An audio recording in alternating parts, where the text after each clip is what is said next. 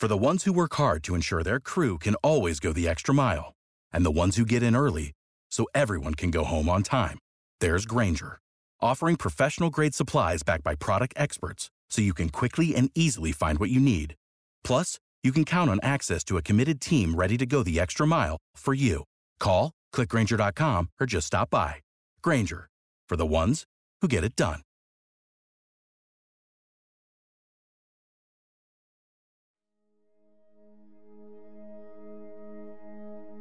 Что может быть ужаснее, чем судебная ошибка?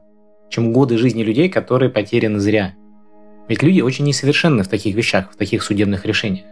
В 2011 году эксперимент в израильских тюрьмах, например, показал, что когда судья сыт, то вероятность того, что он помилует подсудимого, составляет 65%.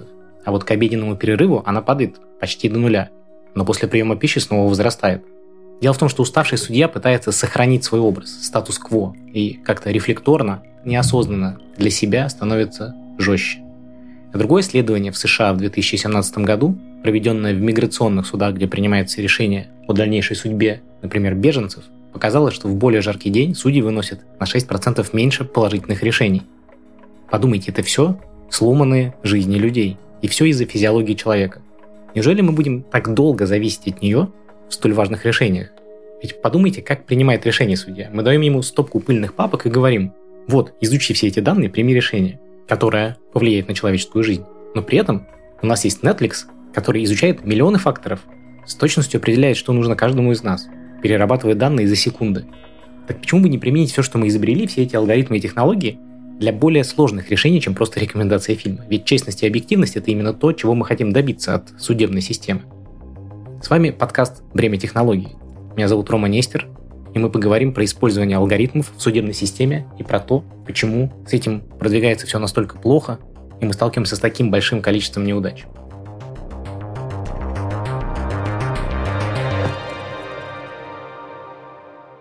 Исторически судьи выносили приговоры преступникам на основе правил, которые были закреплены в бумажных бланках, письменных инструкциях. Но технологии развивались. Ведь раньше и банки тоже принимали свои решения на основе исключительно бумажных картотек. А теперь они используют тысячи параметров в реальном времени, чтобы точно оценить клиента и предсказать вероятность того, что он не вернет кредит. Судебная система, конечно, не оставалась в стороне и смотрела на все развивающиеся технологии. Уже с 1976 года судебная система США стала вводить скоринговые анкеты. То есть судья проходился по определенному заранее структурированному списку вопросов, одинаковому для десятков тысяч судов и дальше получал рекомендацию о том, какое решение принять. Технологии пошли дальше. В США в последние 10 лет внедряется система, которая называется сокращенно COMPAS. C-O-M-P-A-S. Она создана исключительно коммерческой, кстати, компанией Northpoint, которая, и это важно, не раскрывает свои алгоритмы. Такая система работает в штатах Нью-Йорк, Висконсин и даже в части Калифорнии. А в Сан-Франциско с 2016 года работает другая система, которая называется PSA, и которая тоже разработана частным фондом. Кроме того, в Малайзии в 2021 году было принято решение о том, что в судах также будет использоваться алгоритмическая система принятия решений. Все это для того, чтобы снизить вероятность ошибок судей, чтобы делать решения более объективными, качественно и без оглядки на человеческую физиологию. Эта система подходит довольно аккуратно, то есть ее не внедряют в такие резонансные сложные дела, где нужно изучить невероятное количество факторов. Например, в США она чаще всего используется в системе так называемого выхода под залог. Это когда человека арестовывает полиция, и чтобы принять решение, нужно провести расследование, а на это время человека либо отпустить на свободу, либо посадить в тюрьму.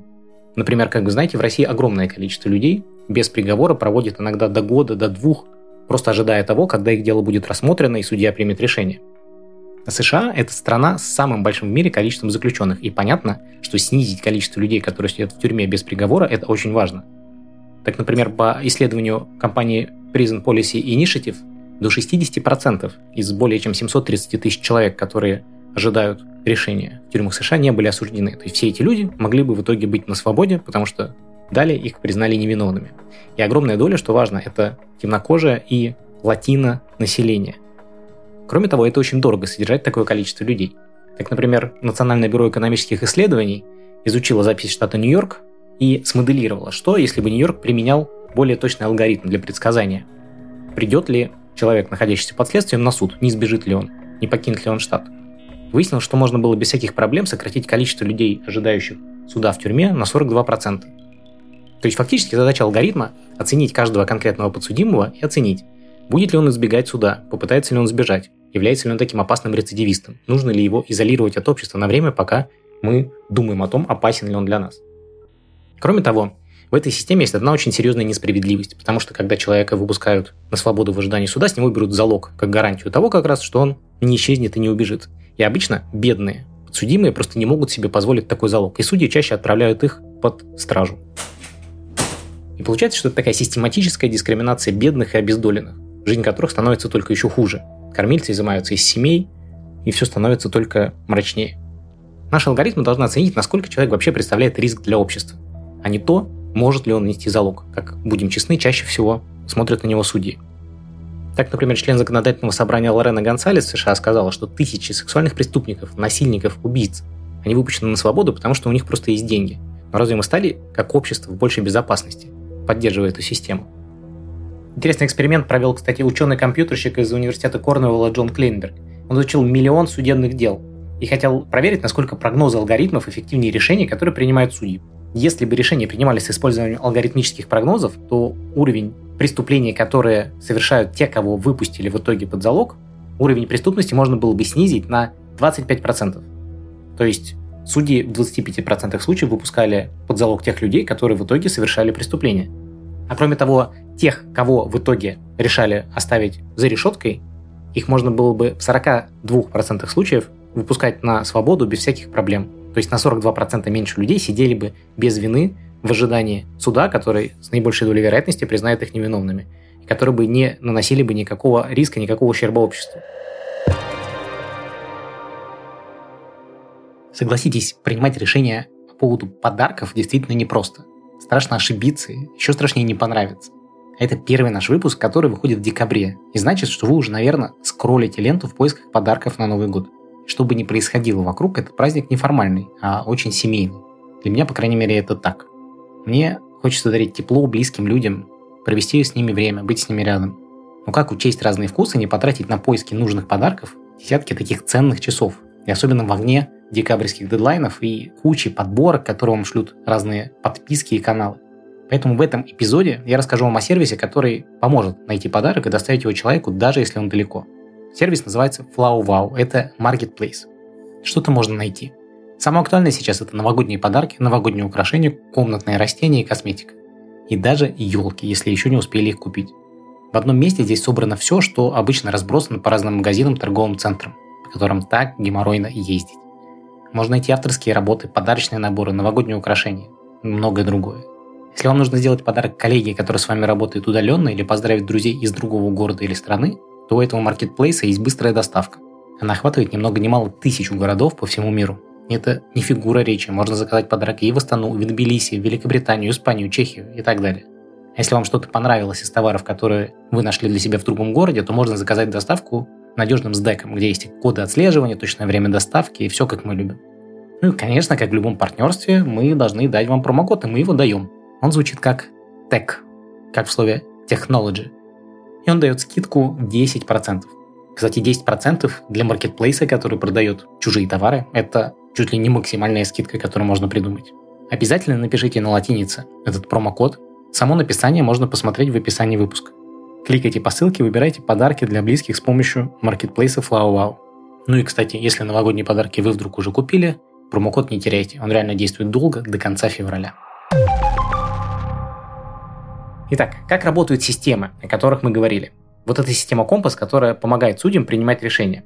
Она оценивает вас по шкале вероятность рецидива. То есть на каждого из вас она смотрит как на потенциального рецидивиста и сравнивает вас с сотнями тысяч дел, которые прошли уже через эту систему. Кстати, интересно было бы вам узнать свое количество очков по этой шкале. По этой шкале оценивается вероятность рецидива, вероятность нарушения до суда, если вас отпустить на свободу, и вероятность насильственного рецидива, то есть то, что вы не просто совершите преступление, а еще и кого-то покалечите. Эксперименты, которые проводились, доказали, что эта программа дает решение более точное, чем люди с небольшим опытом в области уголовного правосудия или вообще без него. То есть в среднем они 63% случаев давали более-менее корректный ответ, тогда как система в 65% случаев давала точные, хорошие решения. Но при этом, если люди принимали решение в группе, то есть это была группа людей, которая могла обсудить решение, то точность решения возрастала до 67%. Я уже говорил о том, что алгоритмы, лежащие в основе таких систем, это строжайший секрет, и это одна из самых главных проблем в алгоритмическом правосудии. Издание ProPublica в 2016 году провело исследование, которое совершило настоящий фурор. Они решили раскрыть содержание этого алгоритма. И обнаружили, что оценки риска основаны на 137 вопросах, заданных в определенной форме. Например, был ли кто-нибудь из ваших родителей когда-нибудь отправлен в тюрьму? Или сколько ваших друзей или знакомых принимают наркотики нелегально? То есть большое количество таких вопросов. При этом ни один из вопросов напрямую не касается расы подсудимого. Это тоже важно. Что еще важно, когда решение принимается при помощи алгоритма, обвиняемые не имеют возможности ознакомиться с базовыми данными, которые привели к этому решению. И до вот этой публикации в 2016 году независимая оценка точности таких систем не проводилась. Некоторые штаты идут еще дальше и делают использование алгоритма не просто возможностью для судьи, но обязательством. Например, в штате Кентукки в 2011 году был принят закон, который требует, чтобы судьи сверялись с алгоритмом при принятии решения о том самом выпуске на свободу под залог. Система, которую используют в Сан-Франциско, в другом штате, в 2016 году, которая называется PSA, точно так же дает возможность судьям проанализировать вероятность того, что потенциальный преступник совершит какое-то правонарушение – этот инструмент был разработан некоммерческим фондом Джона и Лауру Арнольд. Это организация из Техаса, которая, в принципе, работает над реформой уголовного правосудия. Они тоже хотели помочь бедным людям, не имеющим возможности внести залог, остаться в итоге на свободе. И они точно так же, как и разработчики системы Компас, которая действует в Нью-Йорке и других штатах, строго-настрого запретили раскрывать свои алгоритмы. Ну и вершина того, как все развивается. 2018 год. Губернатор Джерри Браун, которому к тому моменту уже почти 85, подписывает закон о кардинальном пересмотре системы залогов в штате. Этот закон почти отменяет денежный залог. Если человек задержан и ему не предъявлено обвинение, то в течение 12 часов его обязаны выпустить. И именно здесь в полную силу разворачивается преимущество алгоритмов, которые могут дать крайне быстрое решение. И в некоторых случаях, если судья не успел рассмотреть дело, то решение, принятое алгоритмами, может стать основанием для освобождения человека. Но в итоге использование таких алгоритмов привело к гигантскому скандалу. В чем же здесь проблема? До того, как в Кентукки в 2011 году закон об алгоритмических решениях вступил в силу, доля темнокожих и белых, которые получили освобождение для ожидания суда дома, практически не отличалась. Но после того, как судьи стали получать алгоритмическую оценку, предсказывающую риск того, что человек совершит повторное преступление, судьи стали намного чаще предлагать освобождение под залог белым подсудимым и намного реже чернокожим. То есть судьи осознанно вмешивались в решение алгоритма. Если подсудимый, например, был темнокожим и получал среднюю оценку риска, и его, по идее, стоило бы выпустить, судья чаще, чем без алгоритма, начинал принимать решение о том, что этого человека нужно посадить за решетку. В итоге система, которая должна была бороться за справедливость, привела к тому, что доля темнокожих подсудимых, которых освобождали без залога, увеличилась незначительно, до всего лишь 25%. А при этом для белых этот уровень решительно подскочил до более чем 35%. То есть было полное равенство до внедрения алгоритма, после внедрения белых стали выпускать чаще, темнокожих стали выпускать гораздо реже. Естественно, это вызывало беспокойство. Кентукки дважды менял свой алгоритм. Но имеющиеся данные показывают, что разрыв оставался примерно постоянным. Мы говорили также про систему Компас, которая использует 137 вопросов для принятия решения. Как мы говорили, эти алгоритмы являются большим секретом. Компании так как они хотят на этом зарабатывать, хотят продавать эти алгоритмы все большему количеству штатов, они получают деньги от государства. Они не хотят, чтобы кто-то, узнав содержание алгоритма, сделал такую же систему, продал ее дешевле или вообще выдал бесплатно. Поэтому они старательно закрывают то, как э, решения принимаются. Но исследователи из э, издания ProPublica провели в 2016 году свое отдельное расследование. Они изучили оценки скоринга, присвоенные 7 тысячам человек в округе Бровар, штат Калифорния. Потом проверили, скольким из них были предъявлены обвинения в течение следующих лет. И расследователи обнаружили, что инструмент был очень предвзят по отношению к темнокожим. То есть среди тех, кто в итоге не совершил повторных правонарушений, не стал рецидивистом, тем не менее система Компас почти в два раза чаще оценила темнокожих как лиц, склонных к совершению этого рецидива.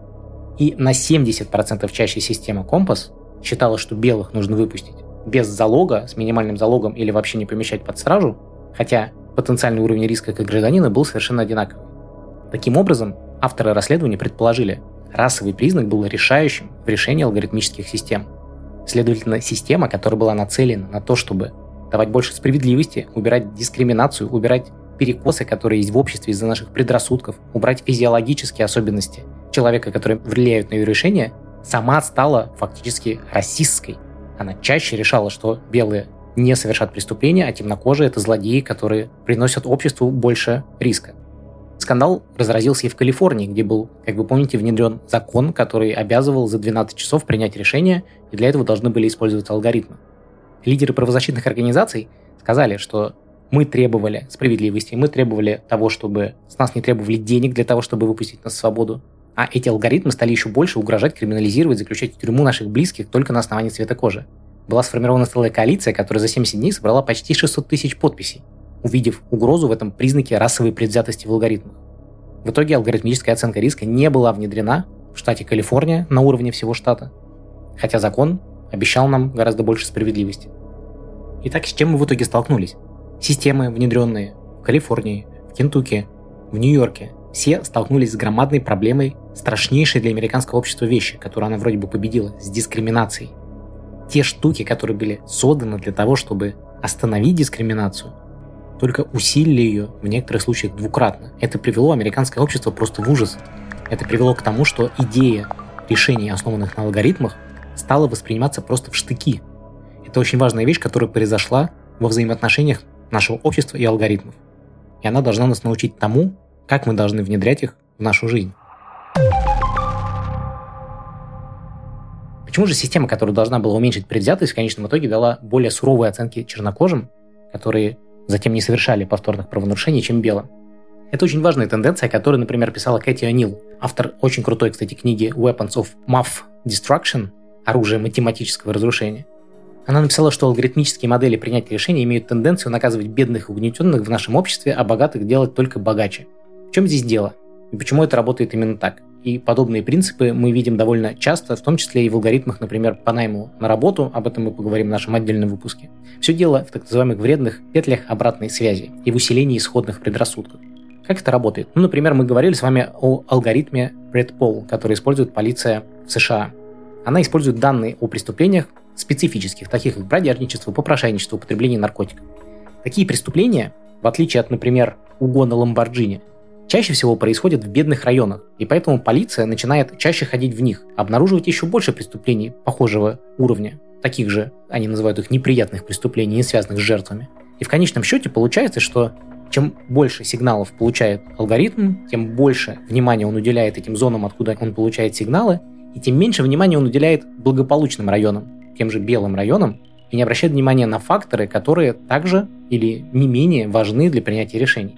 Таким образом, мы сталкиваемся с тем, что алгоритм воспроизводит некие предрассудки, предубеждения общества и считает, что темнокожие, они более часто должны быть преступниками.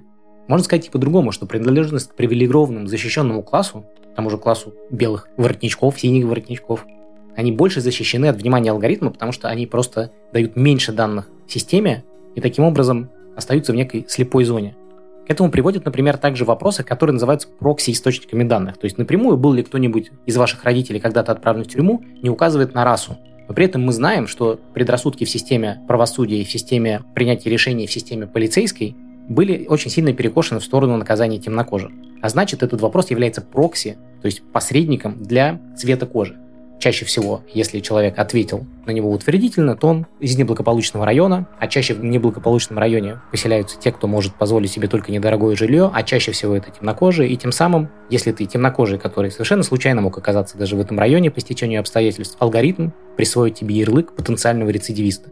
Это ужасная ситуация, в которой ты фактически находишься в ловушке. Это называют еще, знаете, перформативной дискриминацией. То есть, когда алгоритм сам загоняет вас среду, в которой при прочих равных только ваше происхождение, ваша раса и то, что вы случайно оказались в бедном районе, ведет к тому, что в ситуации, где без алгоритма вас судья мог бы выпустить на свободу, вы бы пошли на работу, взяли бы кредит на учебу и поднялись по социальной лестнице, вы наоборот оказываетесь в ситуации, когда вы сперва оказываетесь в тюрьме, вы теряете средства к существованию, вас не хотят брать на работу, вам не хотят давать кредит, и это толкает вас на преступление. Тем самым алгоритм, будучи применен в миллионах случаев, в десятках тысяч из них сделает преступниками тех, кто ими бы не стал.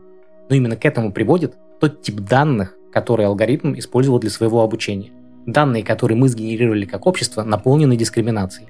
Алгоритм берет эти данные, учится на них, начинает воспроизводить их в своих решениях, и тем самым дискриминация только усиливается. Именно это самая главная проблема в принятии алгоритмических решений, которые касаются судьбы человека. Мы пытаемся сделать алгоритмы объективными. Мы пытаемся очистить их от нашего влияния. Мы пытаемся сделать это на уровне кода. Мы пытаемся убрать из них данные, которые могут ввести к таким дискриминирующим вещам, как принятие решений на основе цвета кожи. Но сам тип данных, которые мы накопили, приводит к тому, что алгоритм начинает повторять за нами. Помните, я говорил о том, что все алгоритмы, которые были предоставлены системе правосудия, являются закрытыми, являются коммерческими. Это одна из самых главных проблем и одна из самых главных бед. И это именно одна из причин, почему закон в Калифорнии не был принят. Способ решения этой проблемы – это открытость алгоритмов и контроль общества за ними. Если где-то внедряется система, которая использует данные для принятия решения о вас, значит вы должны иметь право увидеть, на основе каких признаков она приняла такое решение. Общественные институты должны мониторить, как создаются такие алгоритмы. Мы не должны требовать от разработчиков, дейта-сайентистов, аналитиков, чтобы они все время думали о расовых предрассудках, о классовых предрассудках, когда они пишут свой код. Но они должны писать код и делать это таким образом, чтобы он был достаточно проверяем, достаточно открыт общественным институтом, который будет это контролировать. Отсюда же идет тенденция к так называемому explainable AI, то есть к тому, чтобы алгоритмы, которые используются для принятия решений, можно было объяснить, можно было показать, какие признаки к чему привели. Сегодня большинство систем не заточено на объяснимость, потому что цель их создания – максимальная оптимизация, максимальный перформанс, максимальная эффективность. И добавление сюда какой-то объяснимости только усложняет эту работу. Но тем не менее мы как общество обязаны это требовать. Тем более, что, как мы видим, системы, внедренные в самые ответственные области человеческих решений, становятся дискриминирующими и приводят к воспроизводству предрассудков. Одним из шагов к этому можно считать закон GDPR, принятый в Европе, одним из пунктов которого является то, что вы, как, например, объект банковского скоринга, то есть вам, например, отказали в кредите, можете потребовать от банка предоставить содержание алгоритма и главные фичи, то есть признаки, которые были использованы при принятии такого решения. По данным одной из организаций, в среднем за год таким правом пользуются не больше полусотни человек. Я думаю, что мы придем к тому, что это станет правом гражданина, мы сможем получать это объяснение достаточно легко, и это, в свою очередь, очень сильно повлияет на то, как проектируются такие алгоритмы. В целом мы, как общество, движемся к тому, чтобы использовать системы искусственного интеллекта и машинного обучения для более точного и объективного принятия решений, которые многим из нас откроют те социальные лифты, которых они были лишены. Но к этому мы сможем прийти только если объяснимость искусственного интеллекта, объяснимость таких решений и прозрачность алгоритмов будет достигнута. В дальнейшем мы поговорим о том, как дискриминация проявляет себя, например, в системе найма на работу, потому что это тоже вещь, которая очень сильно влияет на судьбы людей. Как Amazon создали HR-систему, которая стала более сексистской и российской, чем даже самые сексистские российские HR. И про то, какие конкретные методики в объяснимости мы можем применять, чтобы этого избежать. С вами был Роман Нестер, подкаст «Бремя технологий». Его мы делаем вместе с аудиоплатформой Толк, не забывайте – Подписывайтесь, оставайтесь с нами и узнаете еще больше про то, как технологии влияют на нашу жизнь и как нам с этим всем справиться.